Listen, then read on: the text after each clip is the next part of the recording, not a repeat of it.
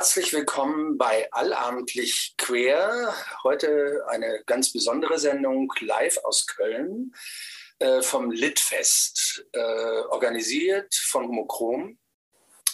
Und ich habe heute Philipp Reichel zu Gast. Hallo, guten Abend.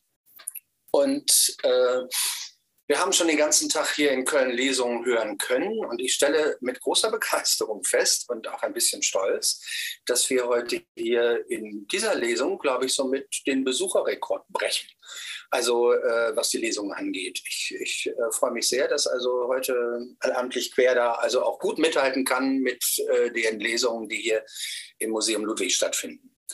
Ich möchte jetzt gar nicht viel Worte machen. Ich denke, das machen wir lieber danach und würde jetzt Philipp gern das Wort übergeben und er wird ein bisschen was zu seiner Arbeit erzählen. Genau. Ja, auch von mir schönen guten Abend. Ähm, ich bin Philipp, für diejenigen, die mich noch nicht kennen. Und ich schreibe Geschichten, seit ich 15 bin, mit einer längeren Unterbrechung dann im Literaturstudium, wie das manchmal so ist. Schreibe jetzt aber seit etwa zwei Jahren wieder vermehrt äh, kürzere Texte, sitze auch an einem Romanmanuskript seit einiger Zeit und in den letzten ja, ein, zwei Jahren sind halt bei mir so ein Dutzend Geschichten entstanden, die ich gerne in einer Sammlung irgendwann mal publizieren würde. Und äh, die Geschichte, die ich heute vorlesen möchte, ist im April, äh, im Frühling dieses Jahres entstanden. Ähm, eine Dreiecksgeschichte. So viel kann ich schon verraten, aber ich glaube, es ist vielleicht einfach am besten, wenn ich jetzt einfach mit dem Lesen des Textes anfange. Und dann können wir vielleicht danach auch so ein bisschen drüber reden. Nachspiel. Wir haben dann noch lange über dich geredet. Wir gingen auf meinen kleinen Balkon. Von dort kann man ungewöhnlich weit auf die Siedlung hinausblicken. Es war ein Frühlingsabend, einer der ersten, an denen man draußen sitzen kann, ohne zu frieren. Ich habe ihm Tee gekocht und von dir erzählt. Und er hörte zu und trank, ohne zu schlürfen. Wie selten jemand, der gar nicht schlürft. Und erzählte mir dann von dir. Es war natürlich viel weniger als in meinem Fall, das versteht sich von selbst. Aber das wenige schien schwer zu wiegen. Es kostete ihn eine kleine Anstrengung, sich an alles genau zu erinnern. Es sind ja nun auch vier Jahre vergangen aber seine Schilderungen waren voller Wärme und Anerkennung. Vielleicht wollte er noch ein wenig weitergehen in seiner Erzählung, überlegte es sich aber im letzten Moment anders. Er schloss die Augen, machte eine kleine Bewegung mit den Lidern. Sie zittern dann so, weißt du noch? Und wechselte das Thema. Darin ist er sehr gut.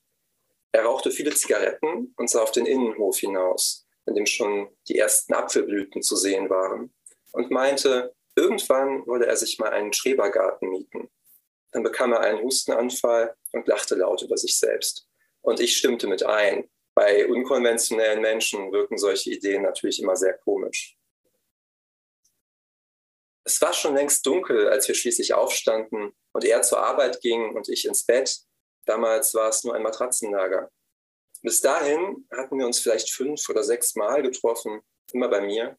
Und er sagte noch, so oft, so oft hättet ihr euch auch gesehen, alles in allem. Bei diesen ersten Treffen ging er morgens immer zurück in seine eigene Wohnung. Ich habe den Mitbewohner nie kennengelernt. Ich glaube, er war dankbar, dass ich ihn nicht zum Bleiben drängte. Natürlich nicht. Ich zog ja gerade erst ein und hatte eine Ausstellung vorzubereiten. Ich war heilfroh, dass er nachts arbeitet. Ich hatte weder Zeit noch Lust, jemanden an mich zu binden. Es geschah so nebenbei, Vielleicht geschah es an diesem Abend. Dir genügen solche Dinge niemals nebenbei. Du willst sie immer eigentlich. Als die Ausstellung einen Monat später eröffnet wurde, legte er die Musik auf. Und jemand fragte uns, seit wann seid ihr eigentlich zusammen? Wir zuckten mit den Schultern und sagten gleichzeitig, wie verabredet, sind wir das? Es war schon ein toller Abend. Es hätte dir gefallen. Er wohnt jetzt seit zwei Monaten bei mir. Das hat sich so ergeben. Im Grunde sind wir hier zusammen eingezogen. Die Wohnung hat er mit mir eingerichtet. Dass wir miteinander auskommen, hängt auch mit unseren unterschiedlichen Tagesabläufen zusammen. Früh morgens kommt er zurück, macht mir Kaffee und legt sich hin und ich gehe an die Arbeit. Wir sehen uns am Nachmittag, wenn ich den Pinsel weglege, und abends, bevor er dann abzieht ins Studio. Auf dem Balkon stehen zwei Becher. In dem einen verschwinden seine Kippen, in dem anderen seine Kaugummis. Als du und ich zusammen waren, hast du mir morgens immer die Farben und Pinsel hingestellt, bevor du losgeradelt bist. Und war die Schule aus, halfst du mir beim Saubermachen. Auch wenn du viel zu korrigieren hattest, du hast das dann eben nachts erledigt. Du hast es jeden Tag für mich getan. Und wenn ich es jetzt aufschreibe, rührt mich deine Hingabe. Aber als ich sie wirklich erlebt habe, fand ich sie furchtbar. Ich wollte diese Hingabe nicht. Du solltest sie jemandem gewähren, der sie zu schätzen weiß. Ihm würde es im Traum nicht einfallen, mir beim Schaffen meiner Kunst zu helfen. Er macht sich nichts daraus, so wie er auch aus sich selbst keine große Sache macht. Er ist einer, der sich nimmt, was er möchte. Das war schon bei unserer ersten Begegnung zu spüren, an seiner Haltung, dieser Selbstverständlichkeit, mit der er in die neue Wohnung eintrat. Wir hatten ja zuvor nur ein paar Nachrichten ausgetauscht. In solchen Situationen kann alles Mögliche passieren. Aber er schien gleich eher nach Hause zu kommen als zu Besuch. Und als ich später dann begriff, wer er war, verstand ich deine ewigen Andeutungen endlich. Ich mag ihn als Gesprächspartner. Ich liebe seinen abseitigen Sinn für Humor. Ich schätze es, dass man mit ihm einen Walzer tanzen kann, einfach so aus dem Nichts heraus. Wir haben das hier nicht beschlossen. Wir erwarteten nicht, uns jemals wiederzusehen. Und das erlaubte es, uns aufeinander einzulassen. Aber in einer Welt nach deinem Geschmack wären er und ich uns wohl nie begegnet. Und wenn doch, hätten wir dir zu Ehren feierlich aufeinander verzichtet. Mit einer kleinen Verbeugung vielleicht, wie man es in Japan macht. Er hat mich das auch gefragt, an diesem Abend auf dem Balkon. Ob ich, wenn ich es vorher gewusst hätte und so weiter. Hättest du denn? fragte ich zurück. Wir sahen uns an. Aber stolz bin ich nicht darauf, sagte er. Dann wurde sein Blick bekümmert und er fragte, hat er die Sendung wirklich jede Nacht gehört? Obwohl er um sechs aufstehen musste, sagte ich. Zwei Wochen später ließ ich ihm einen Schlüssel nachmachen, schon damit ich ihm nicht aufmachen musste, wenn er früh morgens aus dem Funkhaus kam. Als ich ihm die Kopie in die Hand drückte, er hat ungewöhnlich kräftige Hände für einen so dünnen Menschen, dachte ich an das Gespräch mit dir in der alten Wohnung. Du wolltest sie nicht haben. Es ging dir viel zu schnell. Wie lange kannten wir uns? Vier Wochen? Einen Schlüssel für die Wohnung des Geliebten zu bekommen, ist in deinen Augen ein gewisser Schritt, der wohl überlegt sein will und mit dem man ein Versprechen abgibt, das zu brechen ernste Konsequenzen nach sich zieht, so wie deine Gedanken überhaupt von den ernsten und schweren Dingen bestimmt sind. Ich schätze das übrigens sehr an dir. Und deine Schüler haben großes Glück, dass du ihr Lehrer bist. Und doch habe ich es aus zu großer Nähe nicht ertragen. Er aber nahm den Schlüssel an sich, warf ihn einmal in die Luft wie ein Glückspfennig, legte ihn dann auf meine Anrichte und vergaß die Sache völlig. Ich es in seinen Augen und schlief sehr tief in jener Nacht. Ich schaffe Kunst, du unterrichtest sie. Daran ist nichts auszusetzen. Ich kann mir selbst gut vorstellen, in die Lehre zu gehen, bevor ich mich zur Ruhe setze. Aber ich hatte immer das Gefühl, dass du mich um mein Leben beneidest, dass du selbst nicht hast. Dabei kannst du so stolz sein auf das, was du in dieser Schule bewirkt hast. Weißt du noch, als ich auf dein Schulfest kam mit zwei Stunden Verspätung, du rechnetest schon nicht mehr mit mir, und die Kinder haben mich gesehen und begeistert gerufen, ist das hier Freud? Und in deinem Gesicht hellte sich etwas auf. Die neue Wohnung hat drei Zimmer. Vieles muss entschieden werden. Oft will ich zum Hörer greifen und um deine Meinung bitten. Dann etwa, wenn wir überlegen, in welcher Farbe wir eine Wand streichen sollen. Er hat ja wirklich überhaupt keinen Sinn für Ästhetik. Wollte das Schlafzimmer orange streichen und das Arbeitszimmer blau. In solchen Momenten fehlst du mir. Aber er hält mich dann zurück. Er hat eine seltsame Gabe, im Voraus zu erraten, was ich vorhabe. Oft sogar, bevor ich es selbst weiß. Und berührt kopfschüttelnd meine Hand. Und ich lasse es sein und schlafe ein mit schreiend bunten Farben über dem Bett. Wir kamen schnell überein, dass es ungehörig wäre, dein Geschenk ins Schlafzimmer zu stellen. Dabei ist der Platz am Fenster im Grunde hervorragend dafür geeignet. Die Hofseite blickt nach Süden und diese Pflanze braucht viel Sonne, wie wir wissen. Aus einem Anstand heraus, der im Grunde niemandem nützt, haben wir sie also in der Küche untergebracht, neben dem Esstisch, wie um dich jederzeit als unseren Gast begrüßen zu können. Normalerweise vergesse ich, die Pflanzen zu gießen, aber er ist in diesen Dingen sehr beflissen. Vielleicht war die Idee mit dem Schrebergarten doch nicht so abwegig. Wenn ich manchmal nach tagelanger Abwesenheit nach Hause komme, warten er und deine Pflanze auf mich, tropfnass wie zu Beginn. Wahrscheinlich steht es mir nicht zu, aber dein Schweigen kränkt mich. Natürlich habe ich mich oft bei dir gemeldet. Nachdem du meine Nummer blockiert hast, bin ich noch einmal persönlich bei dir vorbeigekommen, um mit dir zu sprechen. Du hast nicht aufgemacht. Ich wusste aber, dass du da warst, denn ich sah das Licht an deinem Fenster brennen. Es gibt ein ziemlich trauriges Geräusch, wenn jemand vor einer Tür wartet, um jemanden zu besuchen, doch schließlich unverrichteter Dinge kehrt macht und leise davongeht. Ist das nur so, wenn man vor der Tür steht oder auch dann, wenn man sich hinter ihr verschanzt? Ich weiß es wirklich nicht. Ich habe nie einen Besuch, auch keinen unangekündigten, den Einlass verwehrt. Nie in meinem Leben. Aber ich werfe dir nichts vor. Ich nehme an, du hattest deine guten, ernsten Gründe. Vor ein paar Wochen bin ich deiner Freundin Cordula im Supermarkt begegnet. Wir beide wohnen ja nun im selben Viertel. Meinen erfreuten Gruß beantwortete sie mit knapper Kühle und schob ihren Wagen schnell weiter. Und ich begriff, dass wir nach dieser Geschichte wohl als Übeltäter gelten. Vielleicht kann man es so sehen. Aber vier Jahre sind vier Jahre. Und was er von euch beiden erzählt hat, war bei allen freundlichen Farben, die er dafür fand, doch ziemlich blass und flüchtig. Etwas ohne Substanz und Zukunft. Er hat das selbst angesprochen an jenem Abend auf dem Balkon. Du weißt vielleicht noch, dass er sehr direkt sein kann, fast vulgär manchmal. Er sagte zu mir, vier Jahre, mein Gott, so lange dauert ja eine Olympiade. Er fuhr sich dann etwas nervös über den Mund, als hätte er Angst, zu schnell zu viel gesagt zu haben. Aber ich antwortete nur, oder eine Amtszeit und wir nickten uns zu. Es hat eine Weile gedauert, vielleicht drei oder vier Wochen, bis ich seine Sendung zum ersten Mal beim Einschlafen gehört habe. Ich brauchte ein wenig, um den Klang und den Charakter dieser Stimme mit dem Mann zu verbinden, der mein Bett teilte.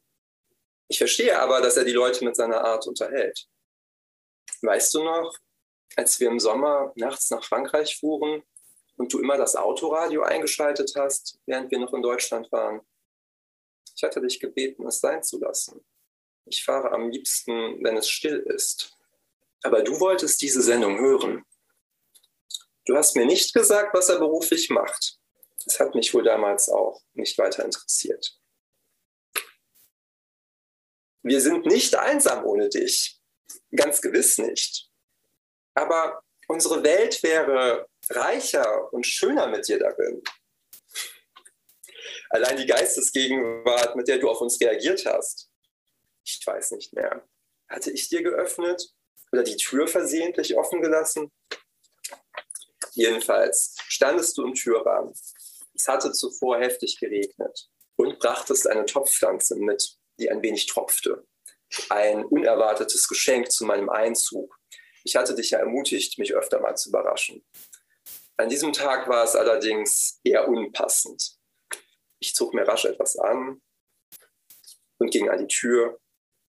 Und ehe ich dich vorwarnen konnte, kam er aus dem Schlafzimmer, um ins Bad zu gehen. Ihm ist es egal, wer ihn so sieht. Man kennt ja nur seine Stimme. Er hielt inne, weil er dich sah und du sahst ihn. Und er setzte diesen Blick auf, als könnte er kein Wässerchen trüben. Das macht er immer, wenn er nicht weiß, was er sagen soll. Und ich setzte zu einer gänzlich überflüssigen Erklärung an. Während wir drei uns anblickten und sich die Verhältnisse klärten, holtest du tief Luft, stelltest den Topf sorgsam auf dem Boden meines Flurs ab und sagtest klar und deutlich, ich entziehe mich dieser Situation jetzt. Dass du immer aussprichst, was du tust, ist noch so ein seltener, schöner Zug an dir. Das hat vielleicht mit deinem Beruf zu tun. Keiner von uns wollte dir je Leid zufügen. Warum sollten wir auch? Ich glaube, das weißt du gar nicht.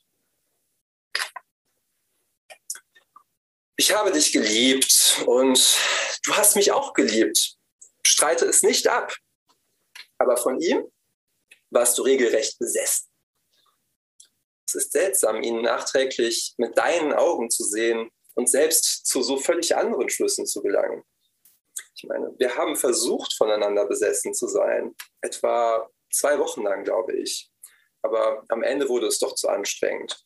Er gießt die Pflanzen, geht ins Funkhaus und ist mein Freund. Und sollte er irgendwelche Rätsel in sich tragen, bin ich nicht daran interessiert, sie zu lösen. Mir ist vielmehr an unserer Gegenwart, noch nicht ganz an einer Zukunft gelegen. Es wird nun bald Sommer und wir wollen ein kleines Gartenfest feiern, unten im Hof mit unseren Freunden. Er hat dafür bunte Laternen gebastelt und mir gesagt, bei eurem ersten Treffen hättest du ähnliche gefertigt für euer Schulfest und ihm gezeigt, wie man es macht. Aber Feinmotorik liegt ihm anscheinend nicht. Wir haben sie gestern probeweise auf unserem Balkon aufgehängt. Sie leuchten in den Farben des Regenbogens. Aber die Befestigung der Lampions funktioniert nicht und sie fallen immer wieder auf den Boden. Ich habe mich dieser Sache bisher nicht selbst angenommen. Ich habe immer wieder Gründe vorgeschoben.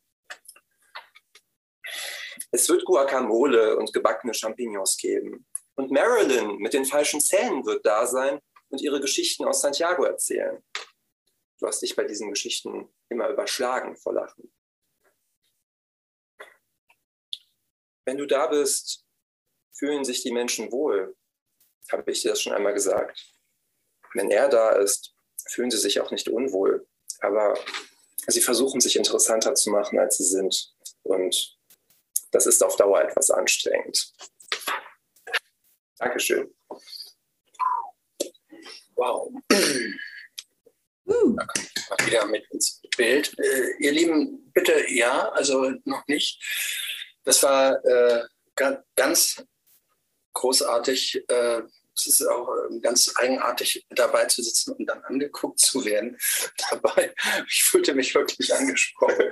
Das war sehr schön. Es war rhetorisch. Ja, irgendwie, äh, was, ähm, es, hat, es hat mir unglaublich gut gefallen. Du hast ein, ein, eine wahnsinnig interessante Erzählform gewählt, der äh, einen Brief anmutet, äh, vielleicht auch zur Einladung dieses Gartenfestes, keine Ahnung. Aber ja. äh, es, ist, es ist so fein seziert, diese Beziehung auf, auf, in, in so einem kleinen Rahmen. Das ist unglaublich. Also ich versuche ich, ich stocke jetzt mit Worten, weil ich die richtigen suche. Die, die große Kunst, äh, eine, eine Kurzgeschichte zu schreiben, liegt darin, dass sie so komplex sein können wie ein ganzer Roman. Und genau das ist dir geglückt. Also das, was äh, wir da eben gehört haben, hätte auch 500 Seiten lang sein können. Und äh, es ist alles drin.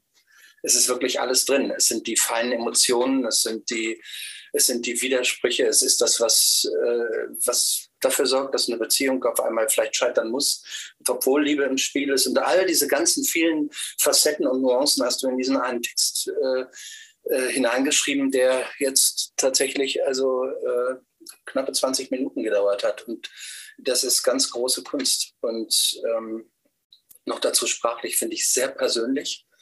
Also er erzählt ja fantastisch. Und ich finde, er hat eine tolle Moralvorstellung, die gefällt mir ausgezeichnet, die finde ich gut, die kommt mir entgegen. Aber das ist ja was Persönliches. Äh, Dankeschön. Es, es ist großartig. Äh, es ist ganz toll. Ähm, wie bist du auf diese Idee gekommen? Also ich möchte kurz anmerken, dass wir jetzt noch, weil wir auch noch einen Moment Zeit haben, äh, so ein kleines Autorengespräch führen und dann kommt ihr bitte dazu und ich hoffe, ich nehme euch jetzt nicht die Luft aus den Segeln, aber so ein paar Fragen möchte ich einfach noch stellen, bevor wir uns dazu schalten. Äh, wie bist du auf diese Idee gekommen? Hat das ist es ein bisschen vertraut, was dir da passiert ist. Also es ist jetzt keine, das möchte ich gleich vorweg sagen, äh, das ist mir nicht passiert. ähm, es ist natürlich immer, wenn man schreibt oder wenn man Geschichten schreibt, ein bisschen was Persönliches mit drin. Ich sehe es aber auch so, dass ich versuche, mich von dem, was ich so erlebt habe oder was mir andere Leute zutragen, äh, auch so ein bisschen äh, auf Distanz dazu zu gehen. Und äh, nee, am Anfang steht bei mir eigentlich immer so eine Was wäre wenn Frage. Was wäre, wenn die und die sich treffen würden. Also vielleicht kenne ich die Typen, die in der Geschichte ähm, ja, dargestellt, das sind ja verschiedene Typen und verschiedene, ja, du hast gesagt, Moralvorstellungen, vielleicht auch also so von der Extrovertiertheit, Introvertiertheit, also äh, Leute, die, die so ein bisschen anders drauf sind. Und ähm, ja, ich habe mich halt gefragt, was wäre, wenn, wenn die sich alle nacheinander in so einer chronologischen Abfolge äh, lieben lernen würden. Und mhm. was, was wären die einzelnen Konstellationen? Und wie, äh, für mich ist das halt eigentlich ein Text über ja, Kränkung. Also es geht ziemlich, es ist ja eigentlich, also vordergründig könnte man sagen, es ist eine Liebesgeschichte, das ist jetzt meine persönliche Interpretation. Aber ich finde, es geht viel um Kränkung, also narzisstischer Art. Ich glaube, das sind alles irgendwie narzisstische Figuren. Und ähm, ich finde, es ist auch ein also mir ging es so ein bisschen um Charisma, also was Charisma ausmachen kann. Äh, dieses Er scheint mir, also als ich mich ihm schreibend genähert habe, so, so, ein Charismatiker zu sein, der auch so ein bisschen so die, die Fäden ziehen kann. Und äh, was das ausmacht, wenn, wenn man dann merkt, so, ah, der ist jetzt auch mit dem und so, was, was würde dann passieren? Also das war so die, die Grundidee dahinter. Mhm.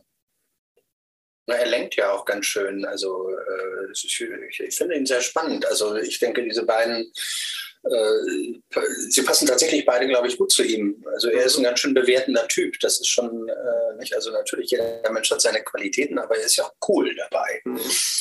Ähm, ich glaube halt, dass er auch, ähm, er, ich mag an ihm, dass er sich widerspricht. Also er kritisiert seinen Ex, dieses Du, ja, mhm. aber äh, andererseits ähm, geht mir zumindest so, schimmert ja auch durch, dass er ihn so ein bisschen vermisst. Jetzt, wo er nicht mehr mhm. da ist, ja, ja, jetzt, wo er ihm seine Hingabe nicht mehr auf dem Serviertablett äh, ja. reichen kann. Und äh, so, solche Leute gibt es halt, also die, die, denen man es eigentlich nicht recht machen kann. Ja, oh ja, natürlich. Also, und das, das fand ich halt spannend. Ja. Aber ich, ich würde mir wirklich wünschen, also für mich ist die Geschichte an der Stelle halt abgeschlossen, aber man, man kann ja so ein bisschen, ich würde würd mir wünschen, dass, dass der, dass sie nochmal irgendwie zusammenkommen. Ja. Weil ich glaube, die werden auch, die hätten zu dritt auch eine gute Energie. Das ich, ja, das habe ich auch gedacht und ich fände es auch ziemlich aufregend. Oder äh, also was mir so in den Sinn gekommen ist, wie sehen das denn die anderen beiden? Also man könnte ja sozusagen äh, die Geschichte weiterspinnen, indem mal äh, der Rundfunkmann mhm. sich ein paar Gedanken macht oder eben auf der. Ich glaube, der wäre rundfaul, der, der, der, der Rundfunkmann. Ich glaube, der würde dazu gar nicht so viel. Ich glaube, der würde eher sich so zurücklehnen und, und lächeln und mhm. anschauen. Mhm. Naja, aber auch der denkt ja nach. Mhm. Also, ich weiß nicht, wie es dir geht, aber ich finde, wir ja, ich komme vom Rundfunk, Entschuldigung. Also insofern fühlte ich mich vorhin auch direkt manchmal angesprochen. das war schon schwer. Das war aber nicht beabsichtigt. Wir haben uns jemals kennengelernt. Du guckst mich an, kling, kling, und der Rundfunk und bla, und kommst von der Sendung und zu. Das fand ich schon sehr eigenartig und ich sitze da. Mhm. Ähm, ich würde es schön finden, äh, wenn sich alle dazuschalten. Äh, ja, dann würde ich aber jetzt auch äh, mich bei allen, die da waren, und das waren viele, viele und reichlich, äh, was gut passt zum Namen, äh, herzlich bedanken für das Dasein an dieser ersten äh, Lit-Festlesung auf Allabendlich Quer. Ich, es hat mir eine große, große Freude gemacht. Ich fand es grandios. Also es war ein, ein wirklich toller Auftakt. Äh, danke, dass ihr da wart. Großen Dank an dich und deinen fantastischen Text. Ich äh, möchte da gerne dranbleiben. Ich will wissen, was da so noch kommt bei dir.